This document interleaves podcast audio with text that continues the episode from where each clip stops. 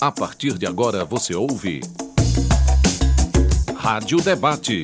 Uma produção do setor de rádio-jornalismo da Universitária FM. Apresentação: Caio Mota. Olá, hoje é quinta-feira, dia 7 de abril. As plataformas de streaming possibilitaram o acesso a séries e filmes que a gente geralmente não encontra nos canais de TV aberta.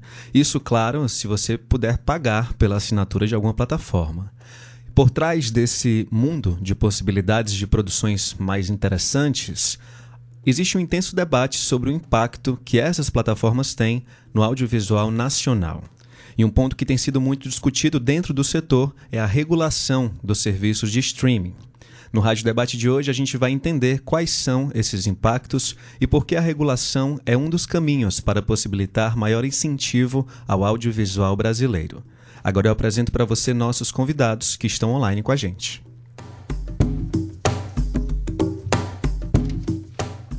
Hoje conversaremos com Marina Rodrigues. Ela é bacharel em cinema, produtora executiva focada em políticas públicas no audiovisual. Ela também escreve para sites especializados na área e para o seu canal no Twitter, SimplificaCine. Bom dia, Marina. Seja bem-vinda. Bom dia, bom dia a todos os ouvintes. Obrigada pelo convite. Convidamos também Marcelo Iqueda, professor do curso de Cinema e Audiovisual da Universidade Federal do Ceará, pesquisador de políticas públicas, mercado cinematográfico e legislação audiovisual no Brasil. O Marcelo tem experiência na gestão pública do setor, tendo trabalhado entre 2002 e 2010 na Agência Nacional do Cinema, Ancine.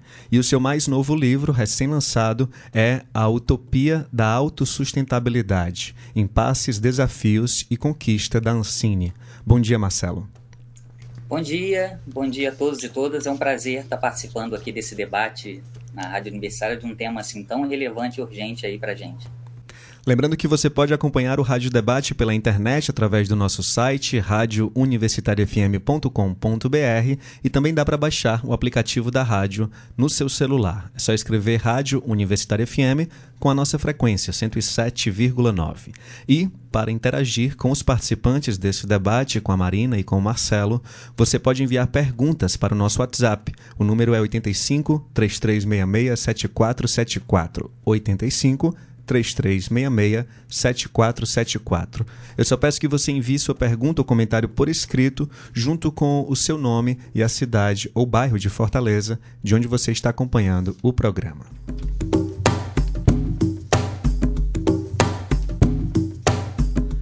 Então, gente, para já chegarmos na questão central do programa, é, que é essa relação né, entre o incentivo ao audiovisual nacional e a regulação do streaming, eu acho que é importante que a gente entenda o que aconteceu no setor na última década.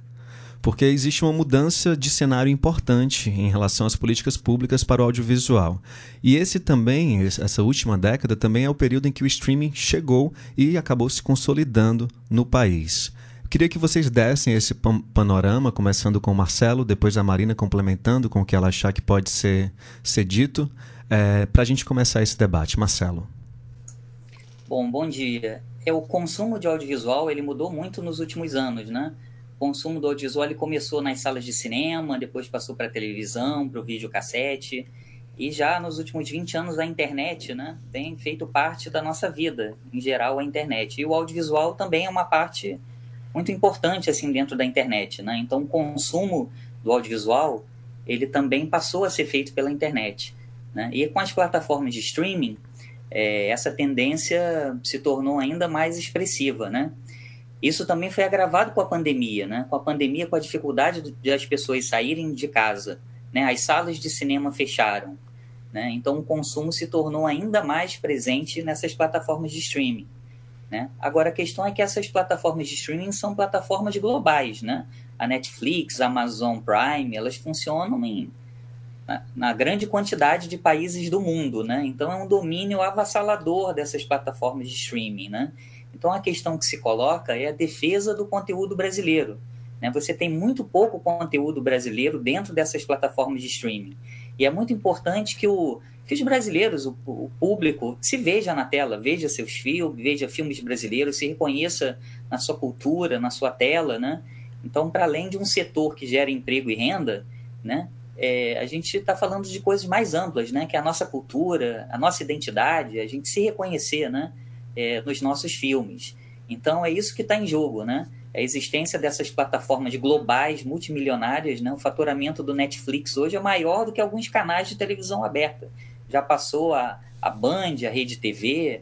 Então, são empresas gigantescas e, e que elas têm que deixar um pouquinho para a produção brasileira. Né? O que, na verdade, o setor está pedindo são mais migalhas, porque é um setor que, assim, fatura, imaginem, bilhões e bilhões, e a gente quer pelo menos uma pequena fatia, que essas empresas que faturam tanto, e aí o lucro é remetido para o exterior, que eles deixem um pouquinho dessa grana para poder, é, sabe, estimular um setor, desenvolver um setor e fazer com que mais filmes brasileiros, mais séries brasileiras sejam exibidas dentro dessas plataformas. Acho que é isso que está em jogo.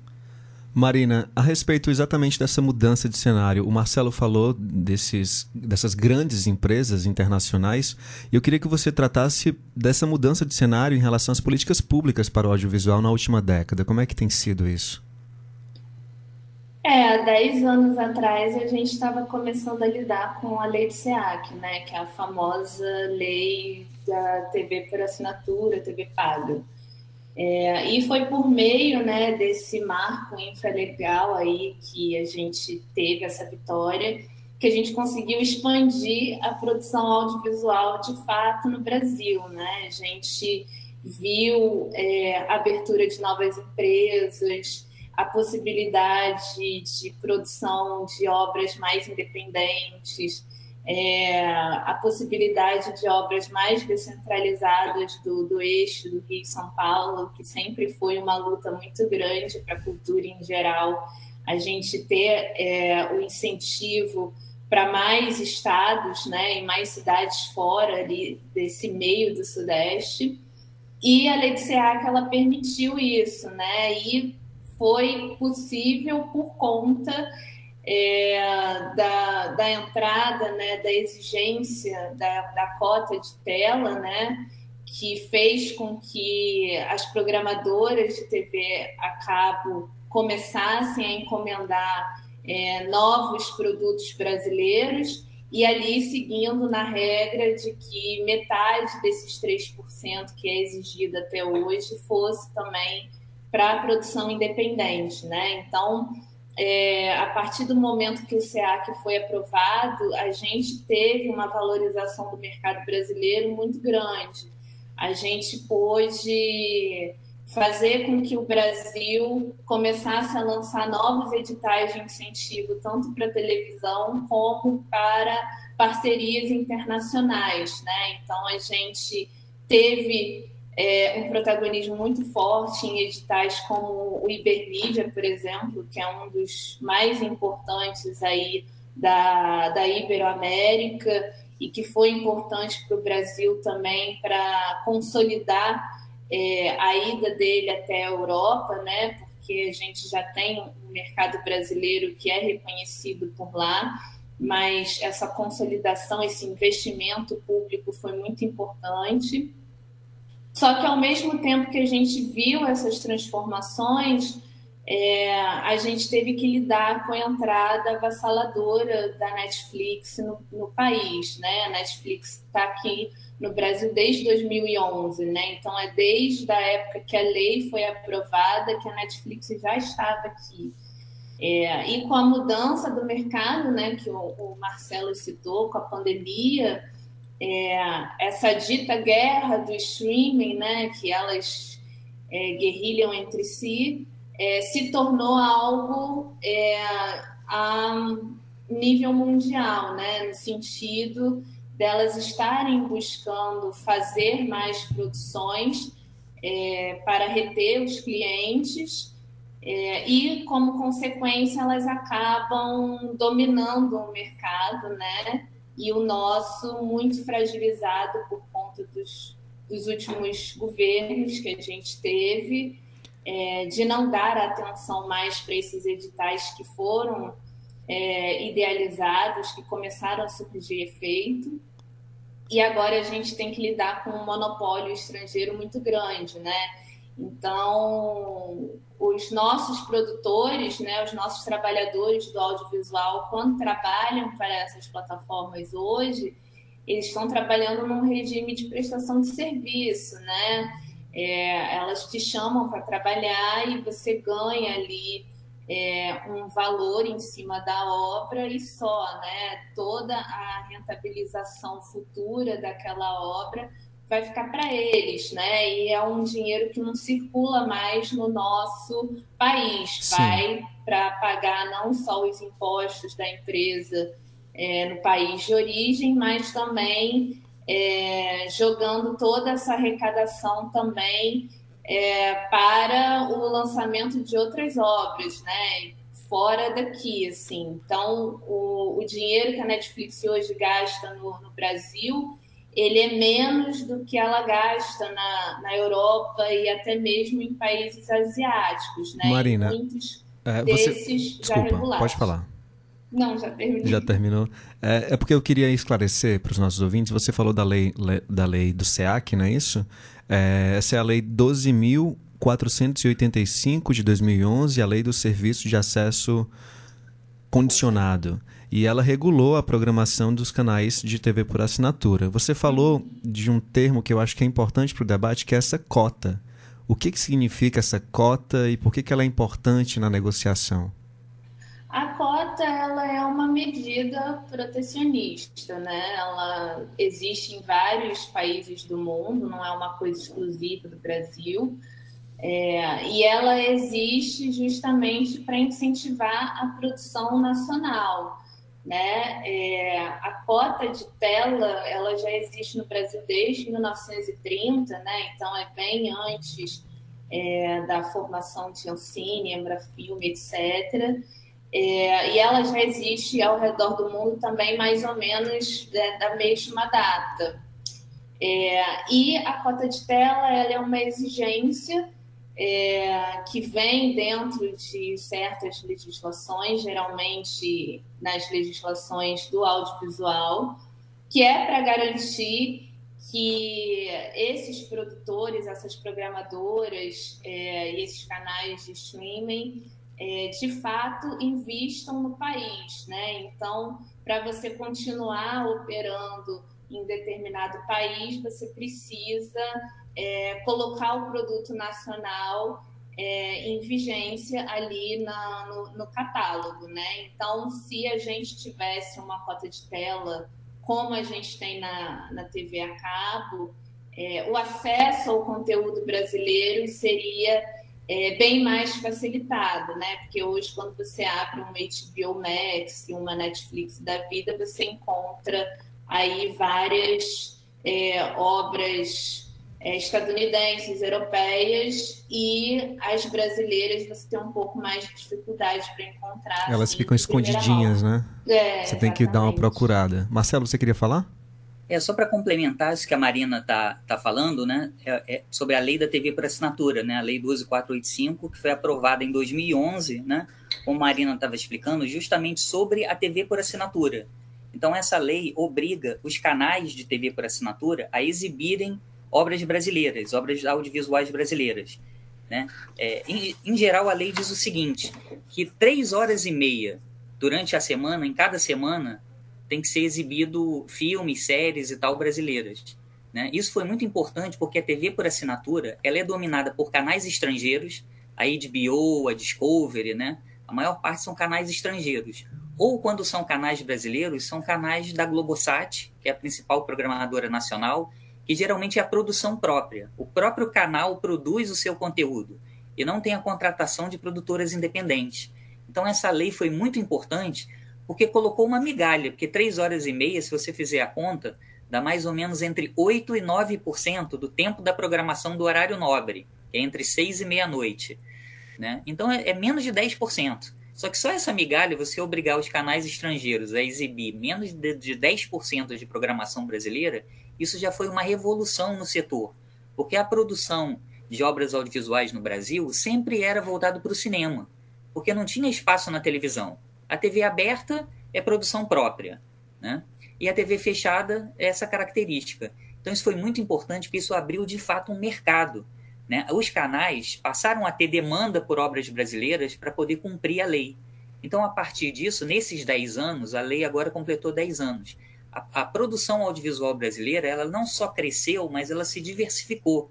Então, tem filmes, tem documentários, tem séries, né? tem pessoas novas de todos os estados do Brasil, né? inclusive o Nordeste está tá produzindo. Então, isso foi muito importante para o desenvolvimento e crescimento do setor. Então, isso é um exemplo de uma, inicia de uma iniciativa da legislação. O governo falou para esses canais estrangeiros: ó, vocês ganham uma grana absurda no Brasil. Pô, deixa aí 8, 9% para gente, entendeu? E aí isso transformou de fato o setor. O que agora a, a demanda do setor da sociedade é que a mesma coisa aconteça nas plataformas de streaming, porque essa lei é, é restrita, específica à TV por assinatura. Sim. Na TV aberta não tem isso, e, e, nas plataformas de streaming não tem. E o consumo de audiovisual hoje é muito maior nas plataformas de streaming do que nos canais da TV por assinatura. O número de assinantes da TV por assinatura está caindo muito. As pessoas têm TV por assinatura para ter internet. Aí tem aquele combo, né? o número de assinantes está caindo muito por conta da crise, etc. e tal. E os assinantes da, das plataformas de streaming estão subindo muito. Então isso cria o que nós estudiosos chamamos de uma assimetria regulatória, ou seja, dois agentes que fornecem o mesmo serviço, porque o, o assinante, o espectador que está vendo ali, ele não quer saber se é cabo, se é stream, ele quer ver filmes, obras, séries, né? É o mesmo serviço, só que é, fornecendo por tecnologias diferentes, um é TV por assinatura, outro é streaming. Né? A TV por assinatura tem determinadas atribuições regulatórias, por exemplo, essas cotas e, e outras atribuições colocadas nessa lei. E o streaming, as plataformas de streaming, não têm regulação nenhuma no Brasil. Né? Então, isso é uma vantagem competitiva do streaming em relação à TV por assinatura. Então, seria justo que pelo menos tivesse, entendeu, as mesmas, os mesmos requisitos regulatórios, as mesmas obrigatoriedades. O que faria, então, que essas grandes plataformas, Netflix, Amazon Prime, Apple TV, tantas outras, é, pudessem também ter conteúdo brasileiro. Né? Então, isso é, seria um impacto muito grande para o setor e permitiria que as pessoas, o público, vissem, tivessem acesso a obras brasileiras, séries, filmes brasileiros. Isso, isso que está em jogo. Isso não é algo que só o Brasil está querendo, né? mas vários outros países já estão fazendo essa, essa regulação e a gente vai já tratar especificamente desses outros casos e saber como é que eles influenci podem influenciar na realidade brasileira. Mas, Marcelo, eu queria te perguntar sobre o teu trabalho na Ancine, né? a Agência Nacional de Cinema, que era responsável pelo fomento, a regulação e a fiscalização do setor. Você trabalhou na Ancine de 2002 a 2010, né? Foi numa década anterior a essa que a gente está aqui reconstituindo.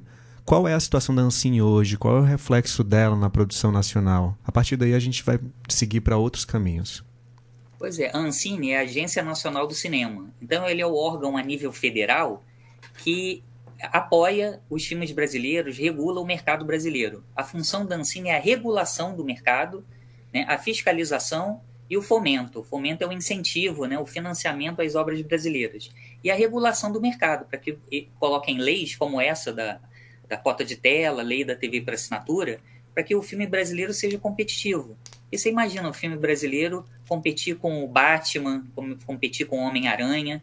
Então a Ancine foi criada em 2001 né, e completou 20 anos no ano passado.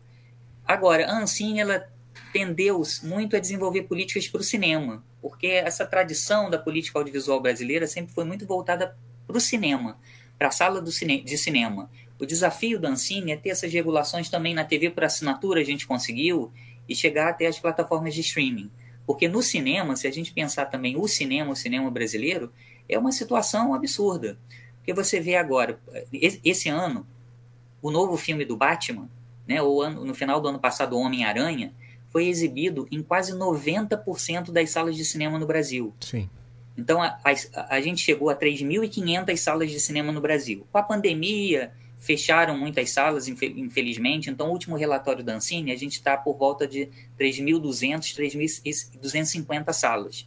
O último Homem-Aranha entrou em cartaz em 2.800 salas entendeu? Então, eu, enquanto isso, o Marighella, que era o principal filme brasileiro e tal do ano passado, ele estreou em 260 salas. Então, o, o, Homem-Aranha estava em 2.800 salas E o Marighella, o filme brasileiro, está em 260 salas. Então é uma concorrência muito desleal, você vê? É 10 vezes o número de salas, né? Isso porque a cota de tela, que a gente está falando aqui da cota de tela da TV para assinatura, no cinema hoje não tem cota de tela. É um instrumento que existe desde os anos 30, é uma coisa tradicional no Brasil, cota de tela, ou seja, as salas de cinema terem que exibir alguns filmes brasileiros. E agora, com esse, com esse governo Bolsonaro que tem uma tendência liberal, ele acabou com a cota de tela. Então, acabando com a cota de tela, que deixava lá essa migalha, 10% para os filmes brasileiros, agora os filmes estrangeiros dominam. Então, você vai no cinema, um único filme, você vê quantos filmes são realizados no mundo. Um único filme está presente em 90% é, das salas de cinema, né? Então isso é uma concorrência predatória, desleal. Desleal. Então daí sim. o papel da regulação do governo, colocar normas e regras, porque se você deixar o mercado atuar por conta própria, é uma invasão avassaladora, maciça desses produtos globais hegemônicos que dominam os mercados de todo o mundo. Marina, a respeito ainda desse fomento público, né, do papel do poder público dentro do setor audiovisual, é, com que tipo de fomento o setor tem contado atualmente? Eu sei que existe o Fundo Setorial do Audiovisual. Como é que ele está? Em que pé estamos em relação a isso? Bom, o FSA, né, que é o Fundo Setorial, ele ficou um bom tempo parado, é, acumulou aí vários é, pedidos de liberação de verbas é, desde a época do Temer, né, não é só uma crise do governo Bolsonaro. É, e ele é o principal fomento né, de incentivo à produção a nível federal. Né? Então, dentro do, do FSA, você tem a possibilidade de produzir tanto para cinema como para televisão também. É, e, fora isso, a gente tem é, os incentivos regionais, né? muitos deles é, são parcerias com, com, a própria agência né, de cinema, é, ali dos editais de, de produção regional, mas você também tem aí uma abertura dos próprios governos municipais e estaduais em prover seus próprios editais, né? Então hoje a gente tem é, São Paulo trabalhando muito em cima disso, é, a SPCine ela tentou até fazer é, alguma coisa descentralizada da Ancine enquanto o órgão estava parado é, e chegou a lançar acho que dois editais nesse sentido. A gente tem Belo Horizonte, que é uma capital também bastante importante para o cenário cinematográfico é, do Brasil, que também tem incentivos desde 2018 voltados para a própria cidade, e aí são algumas inici iniciativas também centralizadas aí desses editais regionais. É, e nós estamos vendo o Rio de Janeiro tentar fazer o mesmo caminho agora de novo com a revitalização do setor, né, que também ficou abalada aí é, anos atrás por conta da má administração de outros governos. É, mas o FSA ele tem tentado voltar, né? E a gente tem visto aí algumas notícias de liberação de verbas, mas são verbas muito irrisórias para o tamanho do, do fundo, né? E o fundo ele tem condições de abraçar é, o setor da mesma forma que tinha antes do governo Bolsonaro, mas é está sofrendo uma asfixia, né, é, do próprio governo é, em prol da não produção audiovisual, né. Hoje no Rádio Debate a gente está discutindo o incentivo ao audiovisual e a regulação do streaming no Brasil. Agora a gente vai fazer um pequeno intervalo, coisinha de dois minutos, e já já a gente volta com Marina Rodrigues e Marcelo Iqueda. Rádio Debate.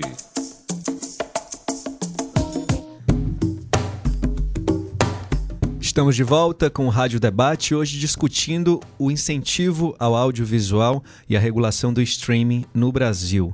Comigo estão a cineasta e produtora executiva Marina Rodrigues e o pesquisador e professor de cinema da UFC, Marcelo Iqueda. Lembro a você que está ouvindo a gente que para interagir com os participantes desse debate, você pode enviar perguntas para o nosso WhatsApp, o número é 85 3366 7474. Envie sua pergunta ou comentário por escrito junto com o seu nome e a cidade ou bairro de Fortaleza, de onde você está acompanhando o Rádio Debate. Então, gente, no primeiro bloco do programa, a gente fez uma reconstituída aí desses últimos 20 anos, né? Se a gente for falar, pensar na Ancine, que foi criada em 2020, 2001. E agora eu acho que a gente chegou no ponto, de fato, do debate sobre a necessidade ou não, esse ou não eu acho que não existe, mas a necessidade ou não é, da regulação do streaming no Brasil e de que forma isso poderia ter feito. Marcelo, o que, que você entende que precisa ser feito em benefício do audiovisual nacional a partir dessa perspectiva da regulação? E depois eu passo para a Marina. Pois é, como, como a gente estava falando no primeiro bloco, acho que a regulação, a participação do governo para organizar o mercado é fundamental, né? Porque se não tiver uma, uma regulação, essas empresas dominantes, hegemônicas, que dominam o mercado em escala global, estão aí no, no mundo inteiro. Tanto as distribuidoras de cinema, né, a Warner, a Paramount, a Sony, a Disney, né, quanto as plataformas de streaming, né, Amazon Prime, a Netflix, agora a, a, as majors também estão montando as suas plataformas, né? É, então é, é fundamental que o Estado coloque limites na atuação dessas empresas.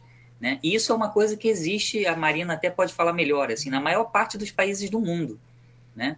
Na maior parte dos países do mundo, especialmente na Europa, você tem uma, uma regulação que coloque limites à atuação dessas empresas para que fique um pouco para a produção brasileira, né? gere emprego e renda e produza esses conteúdos. Então é fundamental ter uma regulação do streaming, né? que hoje é a principal fonte de consumo audiovisual, né? É, até porque, como a gente comentou, na TV por assinatura tem essa regulação pela Lei 12485. Né? Então tem que fazer algo análogo ao que existe a TV por assinatura no, no streaming, né? colocando condições, então, para que as obras brasileiras estejam nessas plataformas e que, como a Marina comentou também, um aspecto muito interessante é que os produtores brasileiros detenham os direitos patrimoniais sobre as obras, entendeu? Ou seja, tenham direitos de propriedade sobre essas obras eles não sejam meros prestadores de, ser, de serviço, que as plataformas contratam, pagam, mas aí todos os direitos ficam na mão das plataformas. Porque o que vai de fato fortalecer as empresas produtoras, elas serem proprietárias, donas desses conteúdos. Porque aí eles conseguem vender esses conteúdos para outros agentes, né? depois de alguns anos conseguem é, é, fazer outras negociações. Se esses direitos ficarem nas mãos da, das plataformas, isso fragiliza muito o produtor brasileiro. Então, algo fundamental é que tenha tipo essa cota de tela, né, como tem na TV por assinatura, nas plataformas de streaming, e que também defendam os produtores brasileiros, que são pequenos em relação ao poder de mercado dessas grandes plataformas, a que os produtores também tenham direitos sobre as obras realizadas e não sejam meros prestadores de serviço dessas grandes empresas a nível global. Marina, a, o Marcelo já passou a bola para ti a respeito dessa, dessa discussão da regulação dos streams em outros países, né? Que experiências que você acha que servem de exemplo para o Brasil e que podem ser interessantes para a gente? Eu gosto muito do jeito como a regulação da França foi feita. É, acho que é o, o, país que mais serve de exemplo para outros, assim, principalmente para o nosso, né? É, se a gente for pensar que a gente é o segundo maior mercado da região latina, é, mas nas devidas proporções, né? Porque eu não acredito que é, 25% de investimento das plataformas e semelhante à cota de tela vá vir a existir no Brasil. Mas é, a França ela fez uma regulação muito interessante porque ela focou muito nessa questão do direito é, dos autores, né, dos produtores, etc. Porque o streaming, quando ele é, se encontra com um mercado desregulado, ele obriga você a ceder esses direitos para a empresa, né? Então você só consegue é, assinar um contrato de fato para produzir para eles se você tiver em comum acordo que aqueles direitos vão ser somente da empresa, você não fica com nada, né? Não importa se você passou 10 anos trabalhando naquela ideia, é, você não fica com os direitos. E aí a empresa faz o que ela quiser com a sua obra, ela cancela, etc. e tal. E como é um licenciamento é, de muito tempo, então você vai ficar ali 5, 10 anos com a obra presa dentro de um catálogo é, com a empresa recebendo por aquilo e você não recebendo nada. Então, quando a França começou a sentar para fazer a sua regulação, eles focaram muito nisso, né? Então, eles deram prazos é, muito claros no texto da lei, é, tanto para os filmes quanto para as séries de televisão, né? Então, deu aí um prazo entre 12 a 36 meses que os streamings podem ter é, direito sobre aquela obra, mas reservando o retorno comercial, né, a metade para, esse, para essas produtoras, para essas empresas produtoras, e depois desse tempo, se é, for bom para o, o autor, né, o produtor ali, se ele quiser levar essa obra para um outro canal de streaming, ele pode fazer isso sem problema nenhum e até mesmo pedir a retirada desse dessa obra para o catálogo da Netflix ou da HBO e exibir em outro lugar. Então é uma garantia muito boa de que a obra também não se perca, né? Você reserva não só é, os direitos é, da empresa produtora, do autor da obra em si, como você reserva também é, o direito daquela obra existir dentro do seu país, porque é uma obra nacional e isso é muito importante. Evita que as nossas obras passem a ter uma configuração muito mais internacional do que nacional. É, então, eu acho que a França é um, um, exemplo muito bom, né? Porque, além disso, ela também cobra ali um imposto por fora é, que essas plataformas precisam é, alimentar o fundo francês, né? Que é o que acontece hoje com a lei do SEAC para as programadoras. No caso da França, é, você até tocou agora, essa regulação também garante de alguma forma, né, a preservação da cultura francesa dentro das plataformas, né? É uma forma de mostrar para os telespectadores franceses uma arte pensada e realizada por franceses para franceses, né? E é interessante que isso aconteça aqui no país. Do ponto de vista estético, gente, é, se a gente tem empresas estrangeiras realizando filmes brasileiros, não acaba havendo uma pasteurização da coisa, assim, acaba se utilizando o padrão estético que é estrangeiro, que é dessas grandes empresas, e limitando a, as possibilidades, né, as potencialidades da cultura brasileira. A impressão que eu tenho quando eu vejo alguns filmes, séries que são feitos por essas plataformas é que tudo se parece muito, tudo é muito parecido, a forma de filmar, a imagem e tudo mais. O que, que você acha, Marcelo? É, você tocou numa, numa questão fundamental, né? Por isso que eu acho que a regulação ela tem que, ter, tem que ser feita em dois aspectos. Né? Primeiro é garantir que o conteúdo brasileiro esteja nessas grandes plataformas, né? porque são as plataformas mais vistas. Então, Netflix, Amazon Prime e tal, que são essas grandes plataformas, elas têm que ter conteúdo brasileiro. Né? Mas como você falou, quer dizer, que conteúdo brasileiro essas plataformas vão escolher, né? São esse conteúdo brasileiro, assim, esse Brasil global, né? Essa visão de mercado e tal, né? Então, um produtor realmente independente, um produtor do Nordeste, um cineasta cearense que está começando, que se formou agora no curso de cinema, não vai exibir a sua série e tal no Netflix, né? Assim, dificilmente, né? Tomara que consiga, né? Mas Sim, percebe, o mercado ele é muito cruel, né? Então, assim, eu acho que é fundamental assim ter conteúdo brasileiro nessas grandes plataformas, mas também terem outras plataformas, terem plataformas de streaming brasileiras cujo principal conteúdo é o produto brasileiro independente, né? Porque aí de fato vai ter uma, uma produção com valores estéticos que sejam contra-hegemônicos, diferentes dessas grandes plataformas.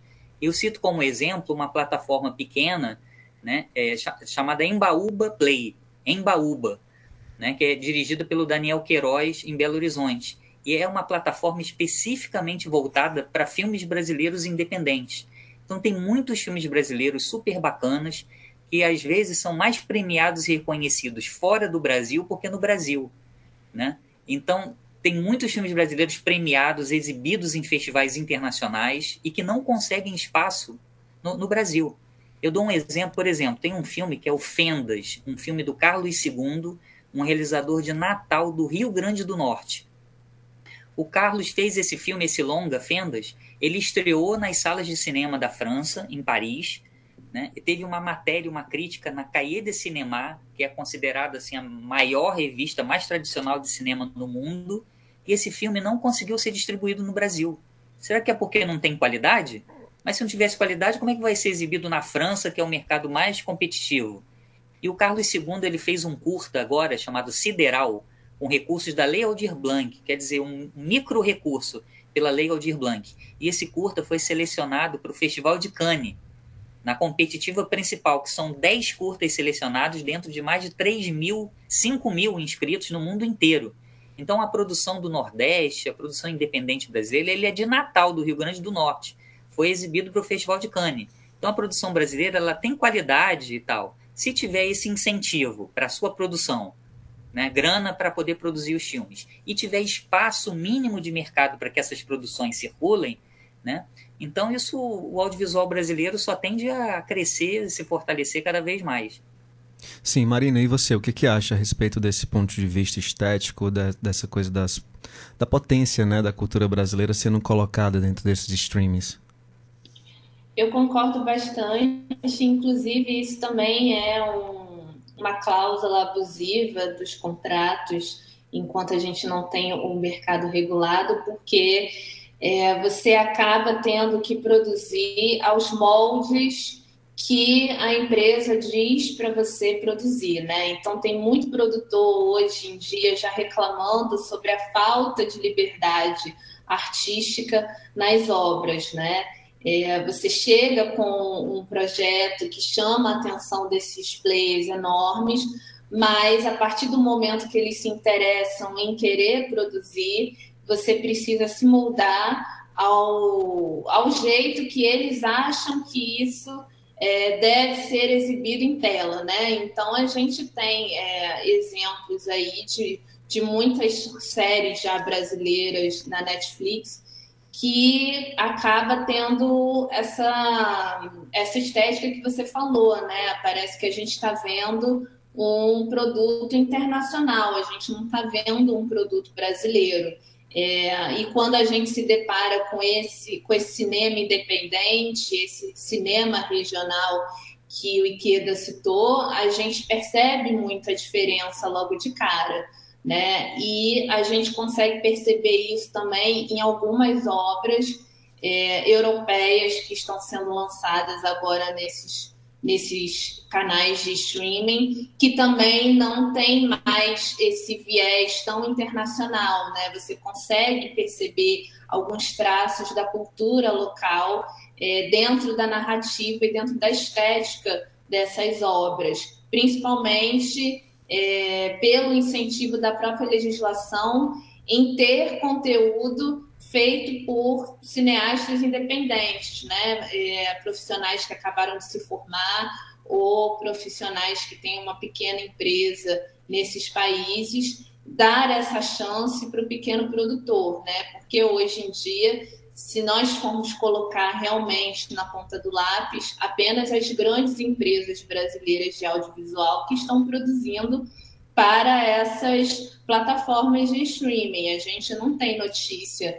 de empresas é, menores, né, produtoras pequenas, é, produzindo de fato ou conseguindo licenciar as suas obras para esses canais. Inclusive o exemplo da França que você trouxe, Marina, é, exige 20% na França né, de investimento direto das plataformas em novas obras nacionais. Estou lendo aqui um artigo teu, na verdade.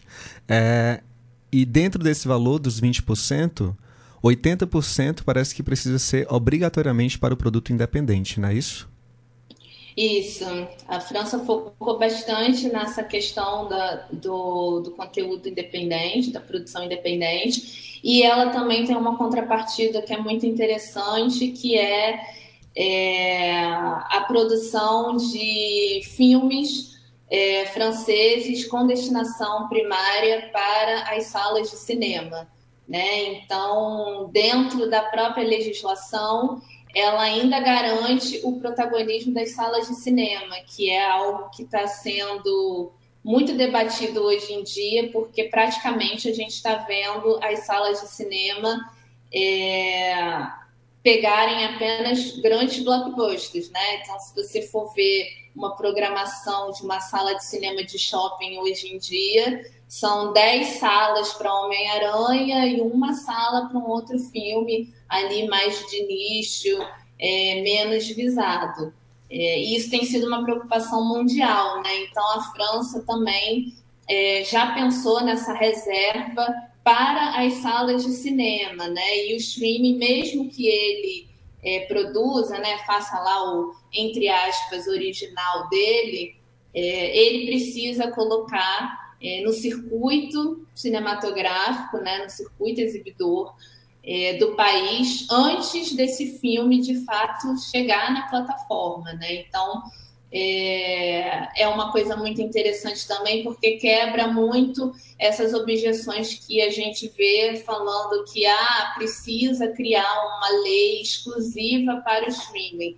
É, a gente não precisa é, pensar numa legislação só para o streaming. O streaming tem capacidade de entrar nesse marco legal que a gente já tem é, de telecomunicações. É possível colocar o streaming ali dentro do SEAC, obviamente mudando muitas coisas dentro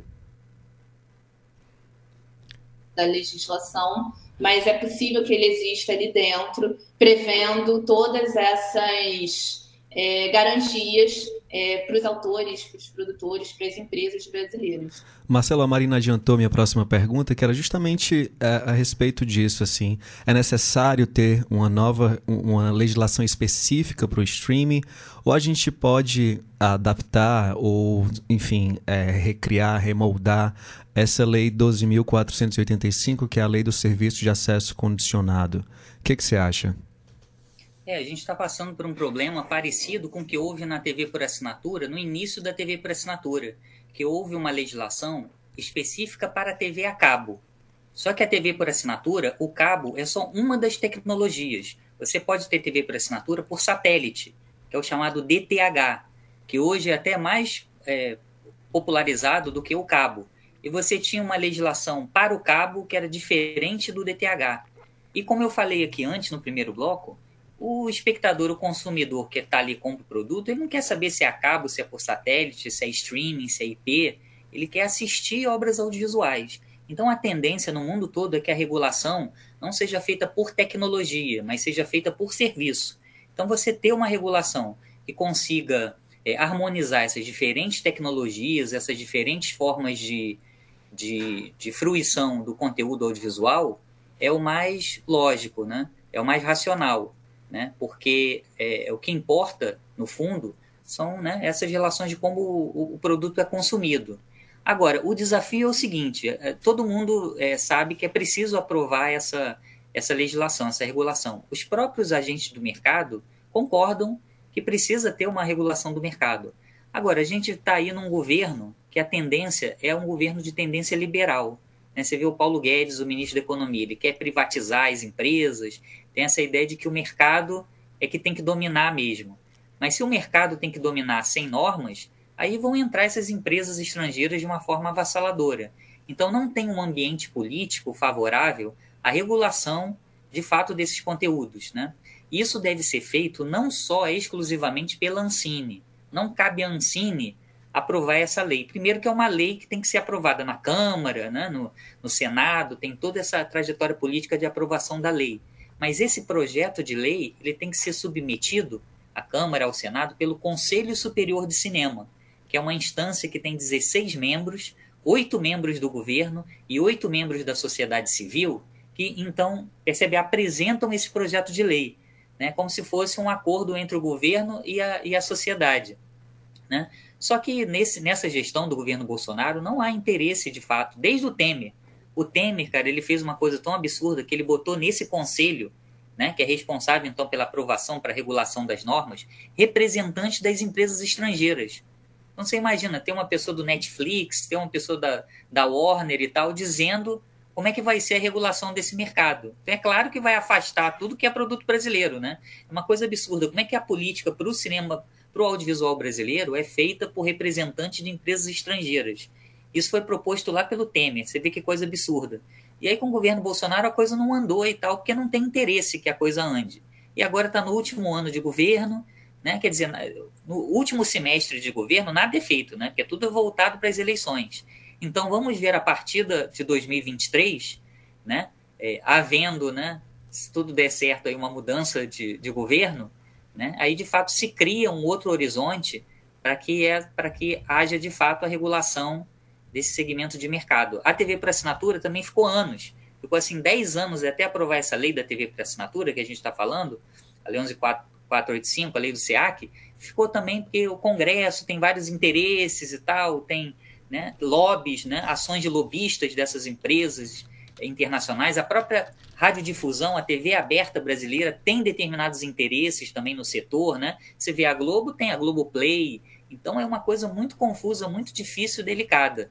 Então isso aí vai se arrastar durante muitos anos. E o governo sempre é muito lento, o mercado se transforma de forma muito rápida. O mercado e tal, as transformações, os modos de consumo são muito, muito rápidos. E o governo geralmente ele é muito lento, as leis e tal são muito lentas para acompanhar essa transformação tão dinâmica do mercado.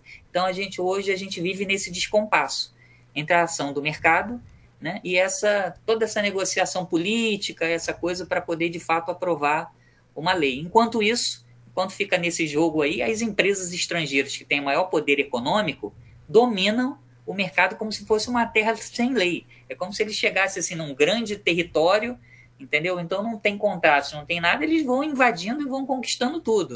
Então é como se fosse o Velho Oeste, é como se fosse um filme de faroeste, assim, que a Netflix, as empresas estrangeiras foram chegando e foram dominando e foram matando os índios que somos nós. E acaba sendo, né, uma terra sem lei mesmo, sem regulação, não dá para para fazer muita coisa nesse país a respeito da cultura nacional. Marina, é, existem dois projetos de lei, se eu não me engano, né? Existem acho que são dois projetos no Congresso Nacional. Você sabe falar a respeito deles para a gente? Em que ponto estão? Eu sei que um é do deputado Paulo Teixeira e o outro é do Humberto Costa. Os dois são do PT, um do Ceará e outro de São Paulo.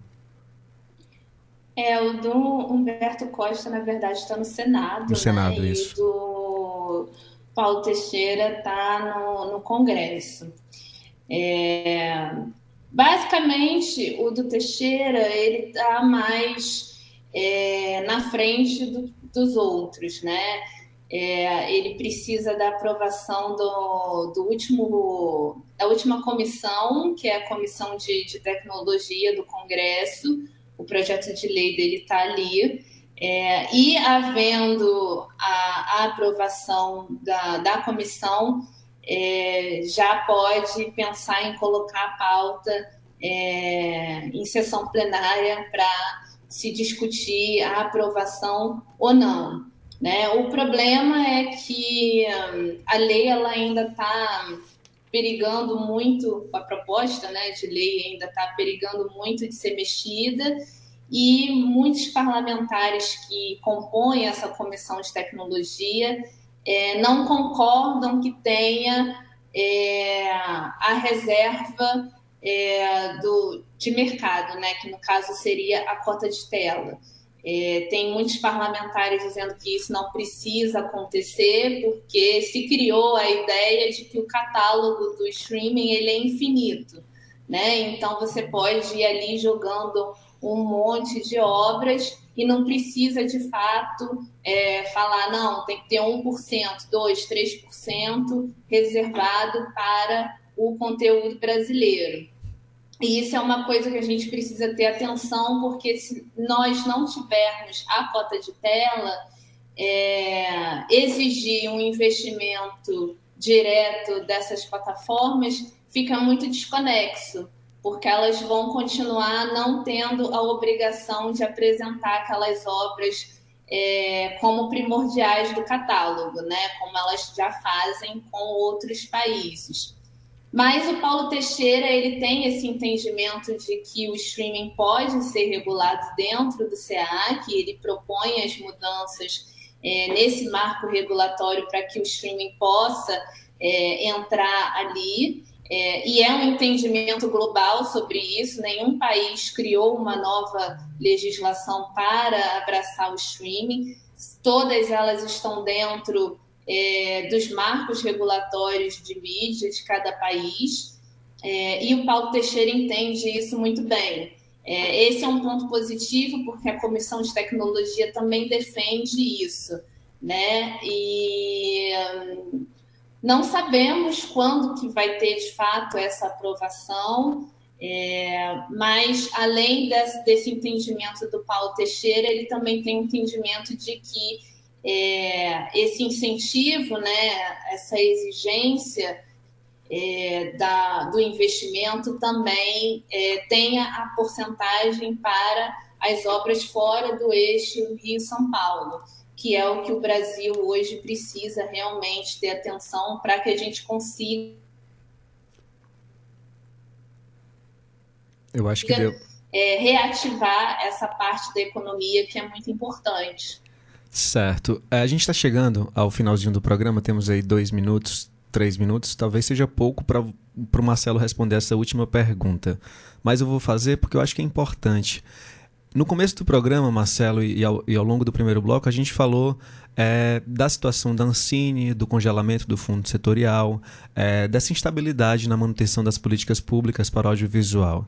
E aí, diante desse desafio, eu queria saber de você se tem como o audiovisual brasileiro ser autossustentável. Ou se isso é uma utopia, né? como sugere o título do seu novo livro, né? Utopia da Autossustentabilidade, Impasses, Desafios e Conquistas da Ancine. O que, é que você acha? Pois é, esse título, na verdade, é exatamente essa provocação, né? Porque o ideal é que a indústria audiovisual brasileira funcionasse de uma forma que não dependesse de recursos de verba do, do governo, né? Ela funcionasse de uma forma autossustentável. Agora, se a gente olhar para o mundo inteiro, é, o mundo inteiro recebe recurso assim do audiovisual, justamente porque essas empresas globais, né, as majors, as plataformas de streaming agora, elas dominam os mercados e tal de todo mundo, né? Então, eu acho que o desafio é poder equilibrar o que o meu livro defende, é assim um equilíbrio entre o governo e o Estado e o mercado. Se você também tiver tudo, for tudo dinheiro do governo e tal, também é um risco. Porque agora, por exemplo, muda um governo, aí o Bolsonaro quer acabar com a Ancine, quer congelar o fundo setorial, aí o, aí o setor morre, né? E se você deixar também tudo na mão do mercado, como está acontecendo agora, quer dizer, as grandes empresas hegemônicas que dominam, e como você falou muito bem, né, certos tipos de conteúdo são privilegiados em detrimento de outros. Então, acho que o ideal é, para a política pública é esse equilíbrio entre o governo, o Estado e o mercado, né? Para que uh, o produtor tenha mais possibilidades, né, mais fontes de recursos para poder realizar a sua obra. Então, nem o governo vai responder todas as questões, que ele também tem suas falhas e dificuldades, e nem o mercado sozinho e tal também vai resolver o problema, porque os empresários estão preocupados só com o, o seu lucro. Né? Então, o que o meu livro conclui é essa, essa, essa esse certo equilíbrio, harmonia entre o, o, o Estado e o mercado. Então é isso. A gente agradece a participação de Marina Rodrigues e Marcelo Iqueda no Rádio Debate. Eu sou Caio Mota e eu lembro a você que está ouvindo a gente que esse programa vai estar disponível logo mais nos aplicativos de podcast. É só procurar Rádio Debate no Spotify, Deezer e em outros tocadores. Agora eu sigo com você na nossa pausa musical. Até já.